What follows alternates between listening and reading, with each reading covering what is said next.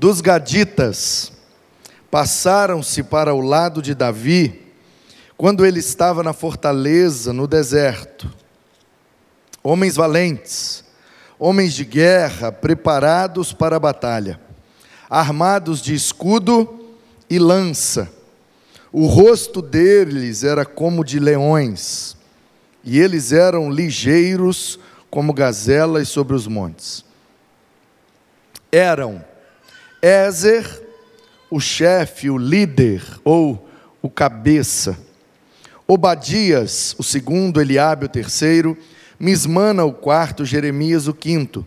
Atai, o sexto. Eliel, o sétimo. Joanão, o oitavo. Eusabade, o nono. Jeremias, o décimo. Maquibanai, o décimo primeiro. Estes, dos filhos de Gade, foram capitães do exército. O menor valia por cem homens, o maior valia por mil.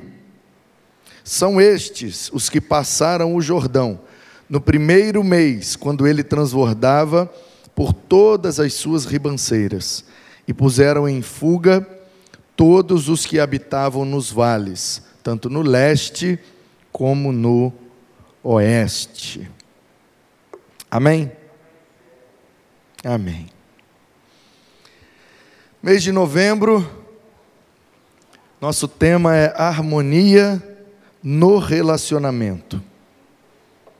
E aqui a gente acaba de ver um grupo de homens.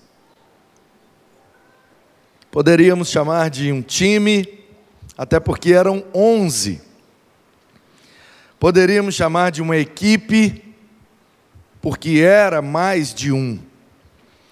Poderíamos chamar de tantas coisas esse grupo de homens, que diz o texto, passaram para Davi. O que é que significa isso? Você conhece a história e sabe que Saul reinou aproximadamente por 40 anos. Depois o seu filho Isbosete assumiu o trono, reinou por um período muito pequeno, talvez alguns dias, talvez alguns meses, talvez alguns propõem até dois anos de reinado, mais ou menos. Nunca saberemos quanto tempo Esbozete reinou. O fato é que ele sentou no trono, mas ele nunca reinou de fato. Ele tinha o trono por direito, mas nunca assumiu o trono de fato, porque Deus não tinha escolhido Esbozete para suceder Saul. Deus tinha escolhido Davi. Quando a Bíblia diz que Davi é o homem segundo o coração de Deus, a gente precisa entender essa expressão.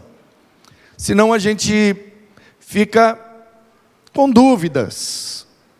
Afinal de contas, como é o coração de Deus? Porque Davi não foi exemplo para ninguém em muitas áreas de sua vida, inclusive no aspecto moral, Davi foi muito pior que Saul. Saul cometeu o erro de desobedecer a Deus quando Deus pediu para ele não trazer os despojos da guerra. O erro de Saul foi esse, ele foi à guerra, venceu a guerra, e Deus disse: Você vai vencer, mas não traga nada daquele povo. Quando ele viu que o que o povo tinha era muito valioso, então ele cresceu o olho e disse: Eu vou trazer, vou levar, porque vale muito isso aqui. Então ele trouxe os despojos e Deus usou o profeta para exortá-lo. Você não deveria ter trazido esse material. E ele disse: Eu trouxe. E aí Samuel diz: então vai lá e devolve. Deixa lá, Deus falou para não pegar. E ele disse: eu não vou devolver. Ponto. Esse foi o erro de Saul. Davi, por outro lado, no aspecto moral, foi muito pior. Só no episódio da morte de Urias, ele cometeu pelo menos cinco erros éticos ou morais: assassinato, adultério, mentira, deslealdade, traição. Ele não só pegou a mulher do cara, como ele mandou matar o cara. Ele não só mandou matar o cara, mas o cara era um dos melhores soldados do exército dele. E ele fez com que o pobre coitado levasse a mensagem em sua própria mão e entregasse ao capitão, que quando abriu, dizia: coloque ele na frente da batalha. No primeiro ataque, ele morreu. Então, o que nós precisamos entender é que ser segundo o coração não tem nada a ver com a moralidade ou com a essência de Davi. Davi é um pecador. Ele só não era pior do que eu, mas era pior do que todos vocês aqui. então, afinal de contas, o que é ser segundo o coração de Deus?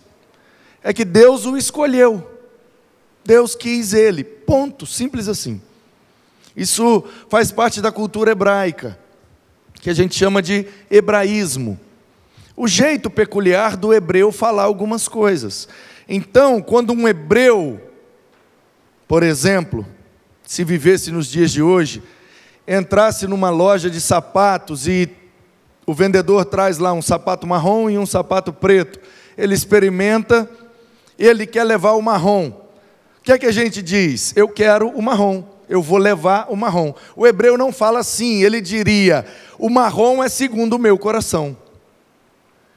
O grande problema é que quando a gente fala coração, a gente aponta para onde?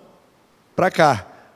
Só que nós somos ocidentais, nós somos greco-romanos. Então, coração para a gente é aqui e tem a ver com emoção. Quando um hebreu fala coração, ele aponta para cá e tem a ver com razão. Guardei a tua palavra no meu coração. Onde é que você memoriza a Bíblia? no cérebro, na mente. Ok? Então, quando diz segundo o coração, significa eu pensei, analisei, avaliei e cheguei à conclusão que tomei essa decisão. Então, quando a Bíblia diz Davi é o homem segundo o coração de Deus, quer dizer, Deus, em sua consciência, em sua razão, ele escolheu o Davi. Então o trono sairia da casa de Saul, da tribo de Benjamim, e passaria para a casa de Davi, da tribo de Judá. E aí, Davi foi ungido por Samuel. A gente sabe. O que é que a gente às vezes não percebe? Que quando Samuel foi ungir Davi, só estavam os dois lá naquele pasto. Se lembra da história? Samuel foi à casa de Jessé, porque Deus disse para ele: lá na casa de Jessé está o próximo rei de Israel.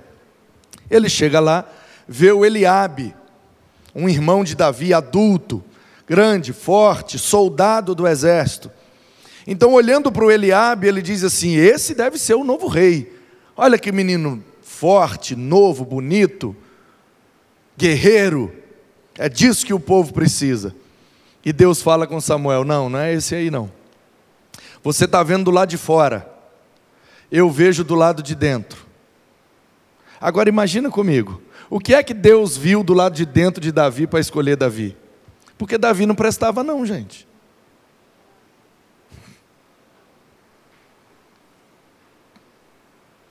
Deus tem essa mania de escolher quem não presta. Já reparou? Esaú. Olha as características do Esaú. É o mais velho, o mais responsável, o mais obediente, o mais trabalhador, fiel e leal ao seu pai e às leis de Deus. Esaú.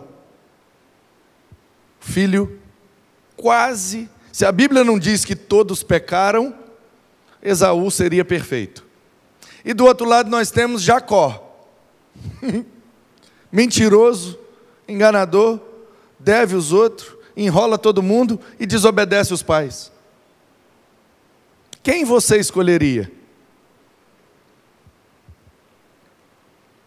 Deus escolheu Jacó.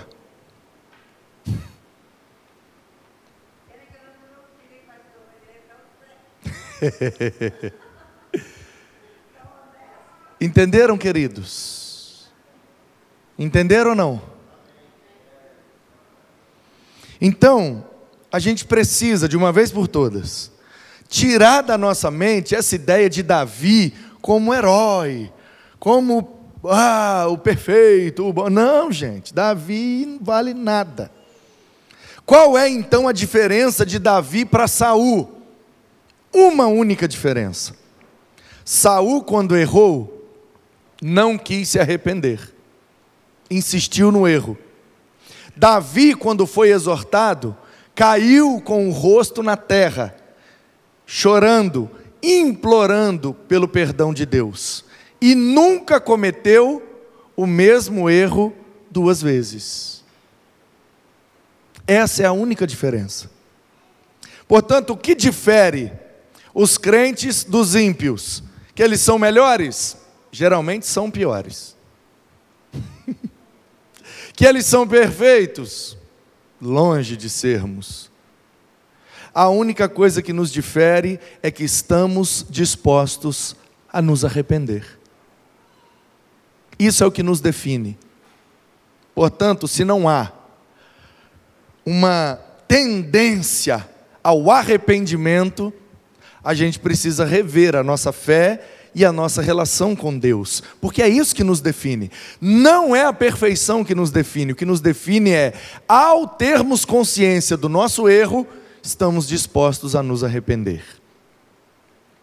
E aí, Davi então foi ungido lá no pasto, ele estava lá cuidando das ovelhas. Samuel chega lá e diz: Você foi o escolhido por Deus. E ele então recebe ali a unção de Samuel. Samuel derrama um óleo na cabeça dele e diz: Olha, você é o novo rei de Israel. Mas Saul ainda estava no trono. Desse dia que ele foi ungido até a morte de Saul, se passaram alguns anos, irmãos. E depois Saul ainda ficou com inveja, com raiva, querendo matar Davi, e ele ainda passou um grande período fugindo de, de Saul. Então, o que acontece é o seguinte: tenta entrar na história junto comigo. Os únicos que sabem que Davi é o escolhido de Deus é Davi e Samuel. Só que aí o Samuel morre. Samuel morreu. Então agora o único que sabe que ele é o novo rei é ele mesmo. E ele não conta isso para ninguém. De repente Saul vai numa batalha, perde feio uma guerra, porque diz a Bíblia, o espírito do Senhor já havia se retirado dele. Ainda bem que isso não acontece conosco. Aconteceu com Saul porque ele está antes de Atos 2. Antes de Atos 2, o espírito trabalha pontualmente e individualmente. Que ele ali usa, agora esse aqui usa. De Atos 2 para frente não é mais assim. O Espírito foi derramado, está disponível a todos quantos querem se encher dele. Portanto, quando Davi diz: Não retires de mim o teu espírito, é porque ele está lá antes de Atos 2. Para nós não existe essa possibilidade. Uma vez que somos nascidos de novo, temos o Espírito de Deus habitando em nós, ele não se retira. Portanto, o que é que nos resta? Nos arrepender e seguir a vida e procurar acertar e parecer cada dia mais com Jesus, e glória a Deus que Ele não retira o seu espírito, se não era um tal de retirar e colocar, retirar e colocar, retirar e colocar, porque a gente erra todo dia. E aí Saul fica extremamente envergonhado porque ele perde feio uma batalha para um inimigo que nem era tão forte assim. E ele com vergonha daquela situação, ele diz: "Eu quero morrer". Aí ele chama um rapaz que cuidava das armas dele, dependendo da tradução, né, muda a palavra. Talvez o escudeiro é a palavra que mais define aquele homem.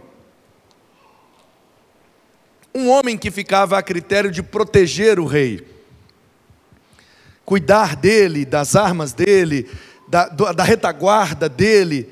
Então, Saul fala com o cara: pega minha espada e me mata. Aí o cara, não, meu rei, tá doido? Vou te matar, não. Aí Saul, então se você não tem coragem, me dá aqui. Pega a espada e tuf, ele se mata.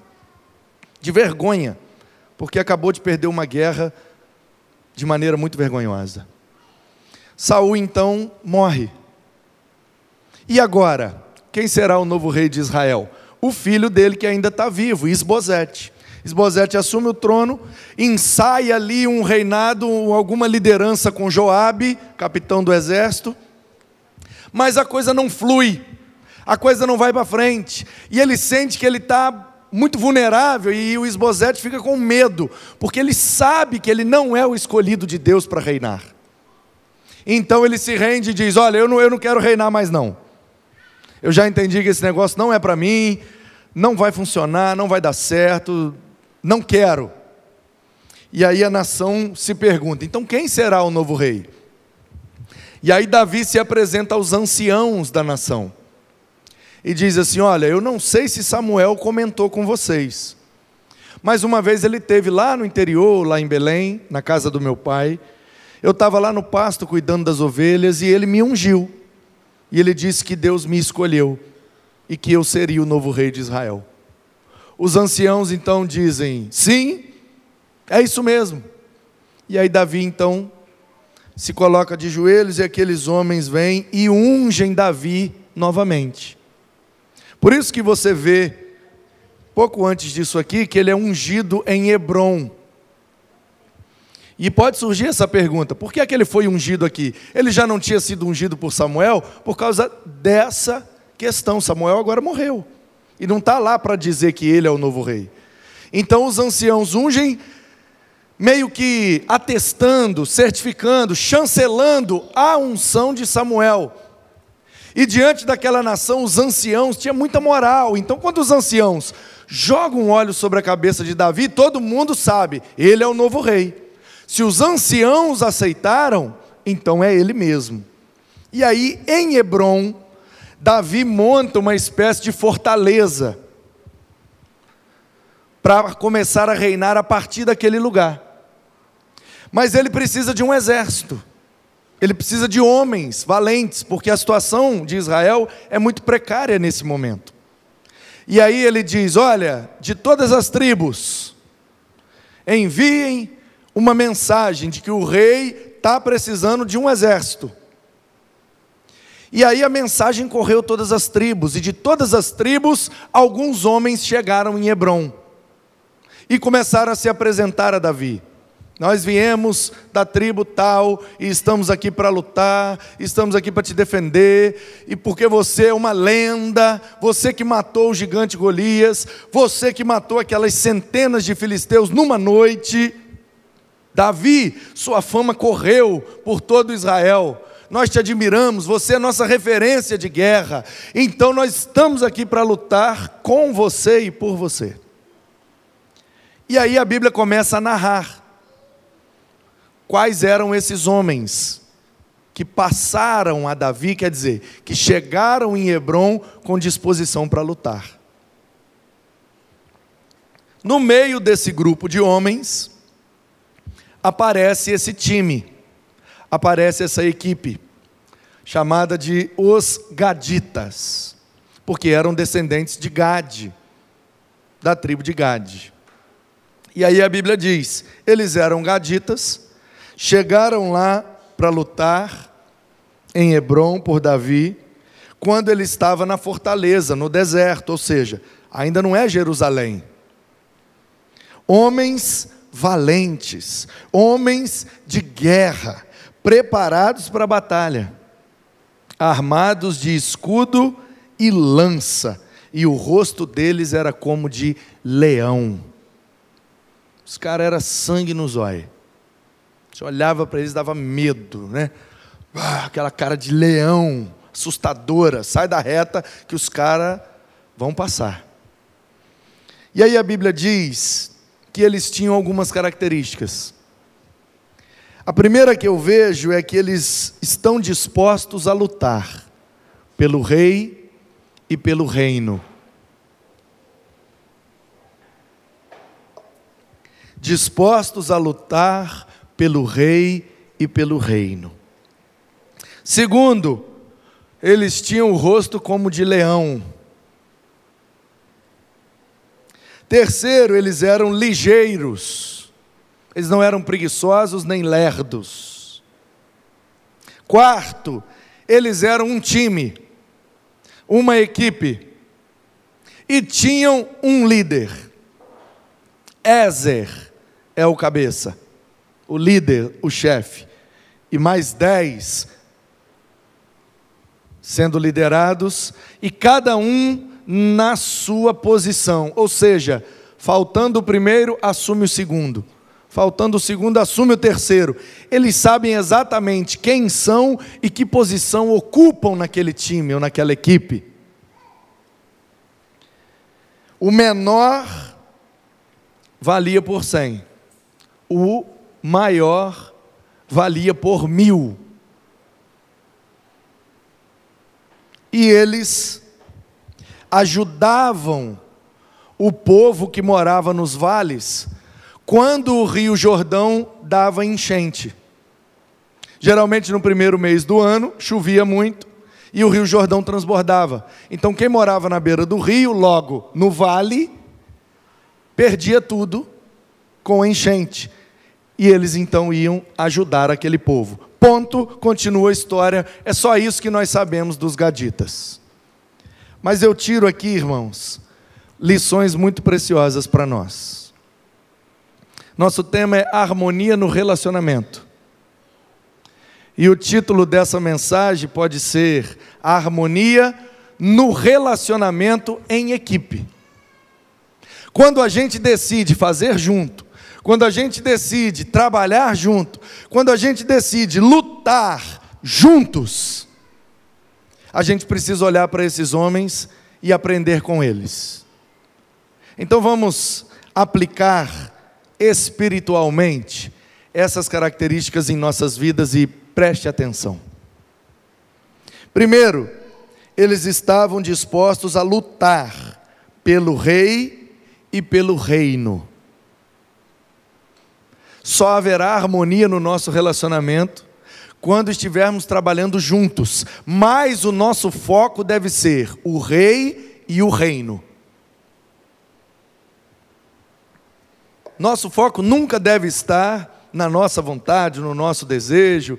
A gente nunca pode estar voltado para vontades e motivações pessoais eu vou entrar nessa equipe, eu vou fazer parte desse projeto, desse propósito, porque eu quero tal coisa.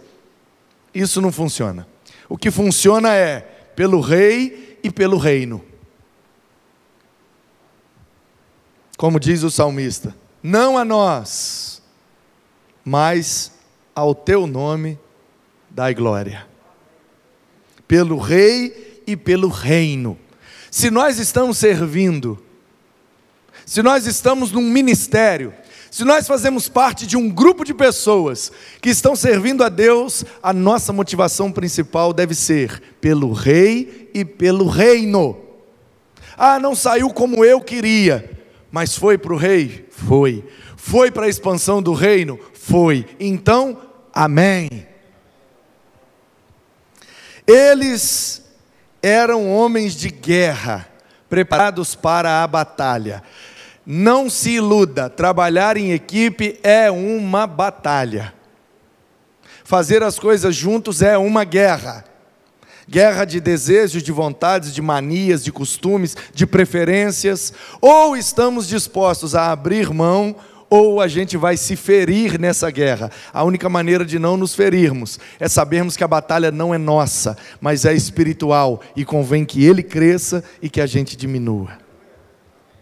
Eles eram armados de escudo e lança, ou seja, uma arma de defesa e uma arma de ataque. Paulo, escrevendo aos Efésios no capítulo 6, diz que o nosso escudo é a fé. Portanto, nessa guerra, que guerra, pastor? Trabalhar em equipe em prol do reino de Deus.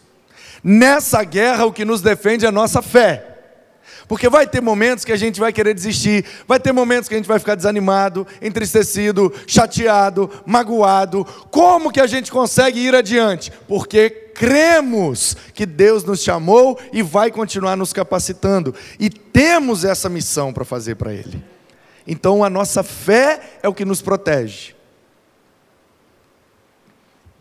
E quando a gente precisar atacar, não, eu não aguento mais. Eu preciso fazer alguma coisa. A situação está complicada. Eu trabalho em equipe, mas vou te falar: Fulano está merecendo uma lambada. Vamos atacar o Fulano para ele ficar esperto? Vamos atacar. Qual é a arma que a gente usa? A Bíblia diz que a arma de ataque do crente é a palavra de Deus. Ela é a nossa espada. Então você quer atacar? Pode atacar, usando essa arma. Pode deixar, pode deixar. É um lenço velho, sujo.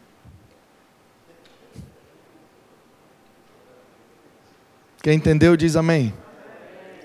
Você tem todo o direito de atacar, quando quiser e quem quiser. O que você não tem o direito é de usar outra arma que não seja a palavra de Deus. Cite versículos exorte na orientação das Escrituras. Não é porque você acha que está errado, entendeu? Você vai abrir e vai dizer: olha aqui, ó, Jesus está dizendo, fazer isso é errado, eu não gosto. Vamos parar de fazer?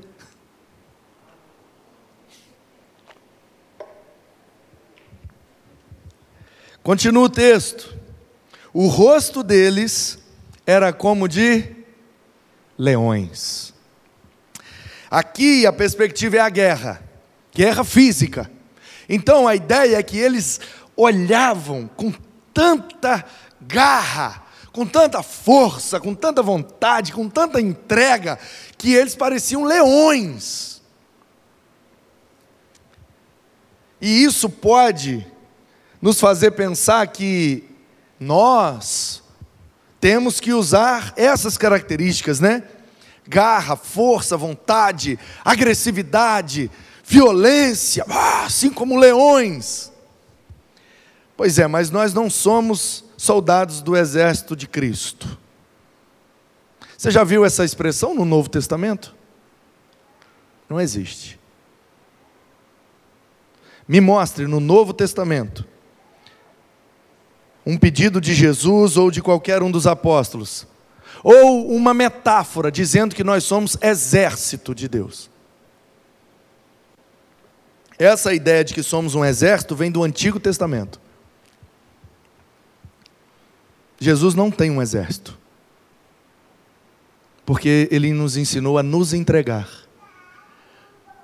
Quando Judas entregou Jesus, pensando que com isso começaria a guerra, e Jesus, como Messias, iria expulsar os romanos, ele se frustrou, por isso suicidou porque ali ele percebeu que Jesus não quer um exército, Jesus quer um rebanho. E ovelhas não lutam, ovelhas se entregam. Portanto, quem é o nosso leão? Quem é o leão da tribo de Judá? É Jesus. E o que é que ele nos ensinou na guerra? Se entregar para morrer. Portanto, que o rosto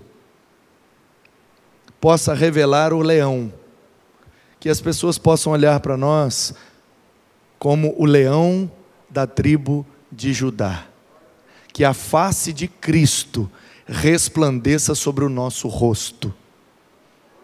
A face da mansidão, da paz, do sacrifício, da entrega, porque Jesus nunca se revelou como general de exército nenhum. Perdoe se eu estraguei a sua infância e tirei da sua playlist algumas músicas. Mas essa é a verdade do Novo Testamento. O Novo Testamento ensina que a nossa guerra não é contra sangue nem contra carne. A nossa guerra é espiritual. E as nossas armas são a fé, a salvação, o Evangelho e tudo aquilo que o Senhor nos deu como capacitações espirituais. Jesus não pegou em armas. Inclusive, quando um de seus discípulos pegou numa arma, ele o exortou veementemente e disse: Quem mata pela espada, morre pela espada. Devolveu a orelha de Malco, voltou para o lugar e exortou Pedro, porque o discípulo de Cristo nunca foi orientado a pegar em armas. Foi orientado a se entregar e, como uma ovelha diante dos seus tosquiadores, se sacrificar pelo rei e pelo reino. Verdades difíceis de engolir num domingo pela manhã, né? Trago verdades. O rosto deles era como de leões. Nós vamos ter cara de leão, mas a cara do leão da tribo de Judá, que conquista com autoridade e não com guerra ou violência. E eles eram ligeiros. Porque, usando a figura do leão, alguém poderia pensar, ah, então eles eram preguiçosos. Eu não sei se você já observou como é o dia a dia de um leão. O leão, que é agressivo, forte, considerado o rei né, dos animais. Ainda que não seja o mais forte, nem o maior, nem o mais poderoso, mas pela sua imponência, pela maneira como ele aborda, como ele se comporta, o rei da selva, o rei dos animais, o leão. Ok, mas você já observou um leão no dia a dia? Ele come e dorme, e come e dorme, come e dorme. Se precisar entrar em ação, sai da reta que ele vai matar. Mas não precisando, ele dorme e dorme e dorme e dorme. Porque quem caça são as leoas.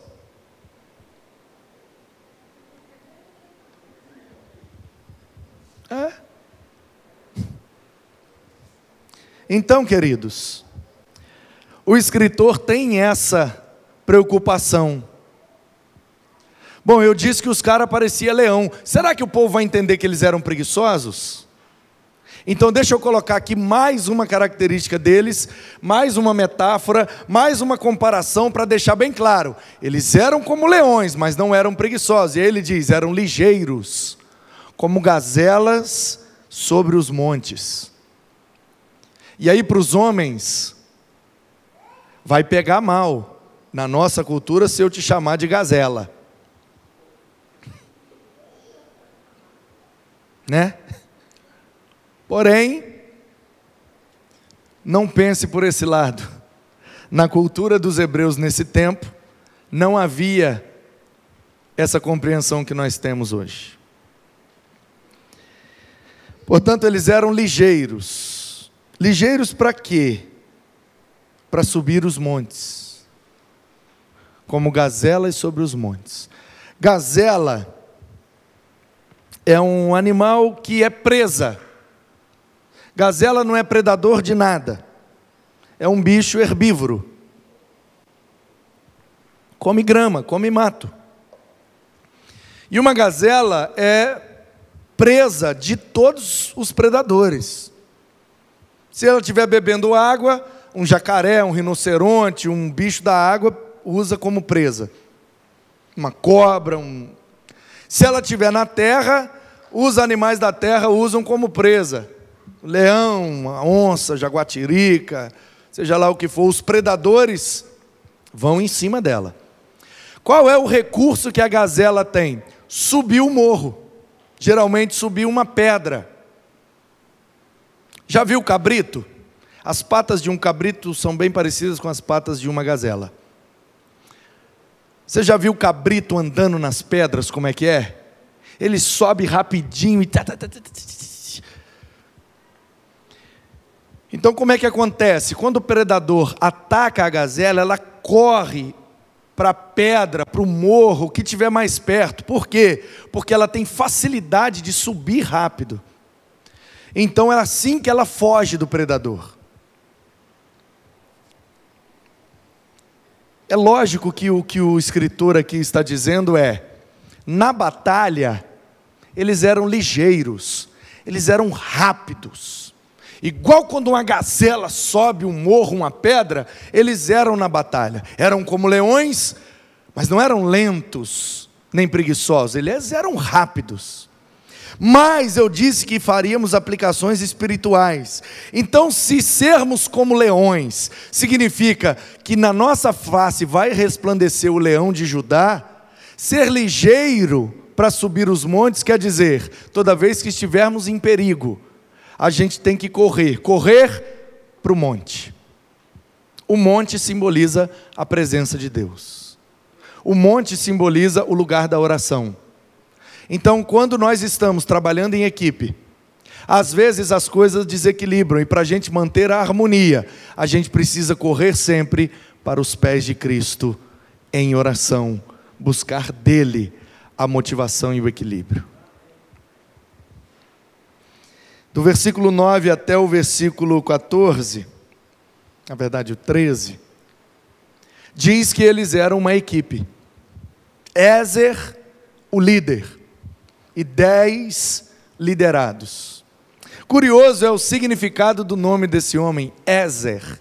O que é que significa Ézer?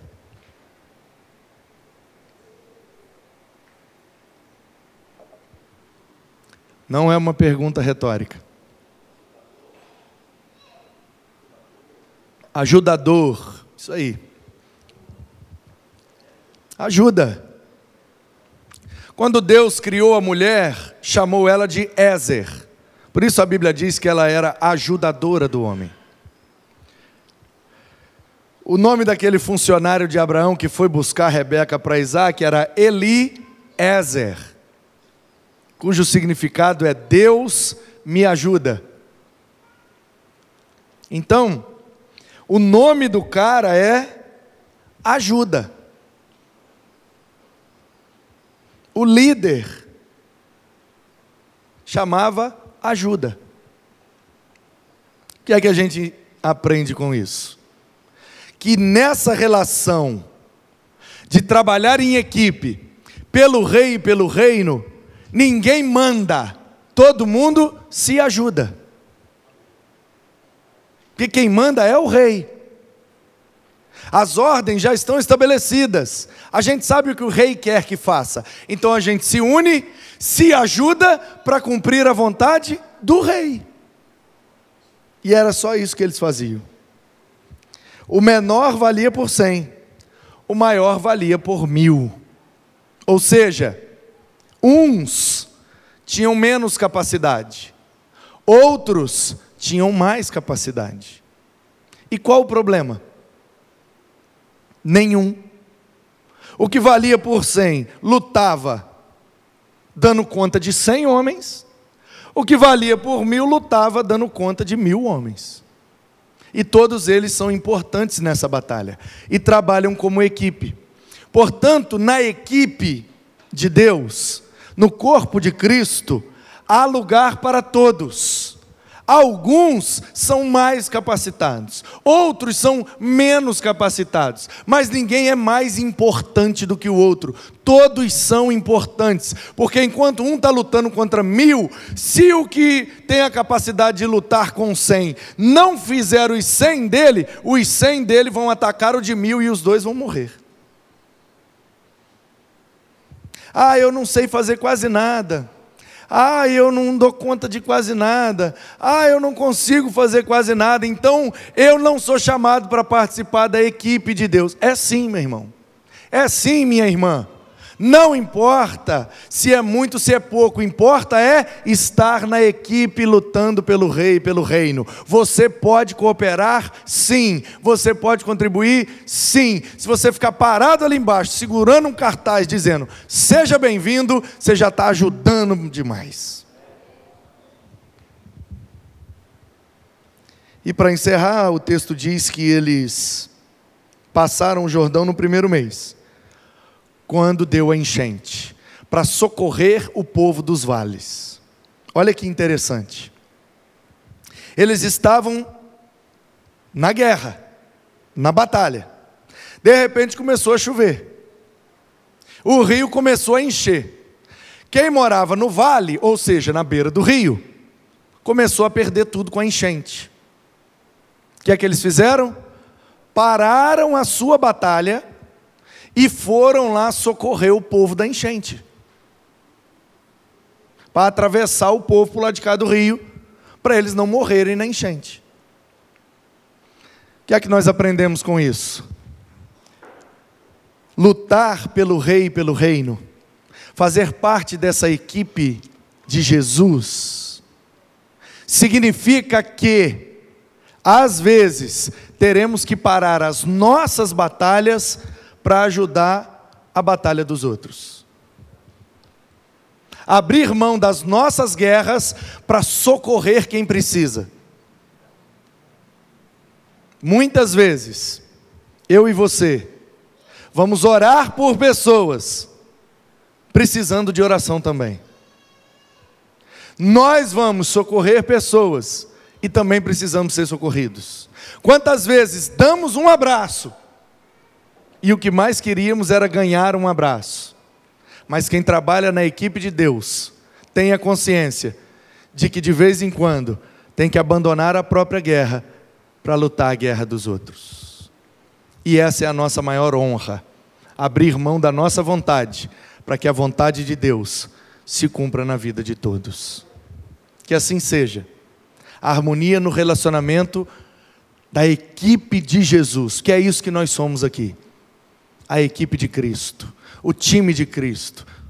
Não gosto de comparar-nos a um exército, mas a um grupo de pessoas que reconhece sua condição, que sabe o seu lugar e que não abre mão de participar dessa batalha pelo rei e pelo reino, porque a vitória já está garantida no nome de Jesus.